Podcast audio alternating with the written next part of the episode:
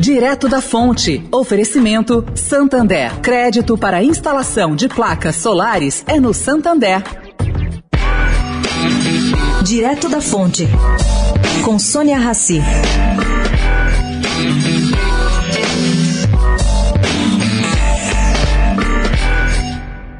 Gente, o senador paulista José Aníbal, do PSDB, conseguiu aprovar uma emenda para terminar as obras do Centro de Formação e Treinamento do INCOR, no valor de 34 milhões de reais, junto ao ministro da Saúde, Marcelo Quiroga. As obras estavam paradas há mais de 10 anos no prédio aqui da Avenida Rebouças. Bom, nesse novo centro vão ser testadas novas tecnologias para cirurgias e procedimentos de coração e pulmão.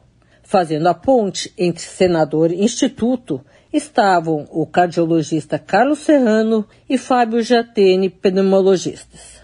Os recursos, caro ouvinte, já foram transferidos para o INCOR, que é presidido pelo médico Roberto Calil. Sônia Raci, direto da fonte para a Rádio Eldorado.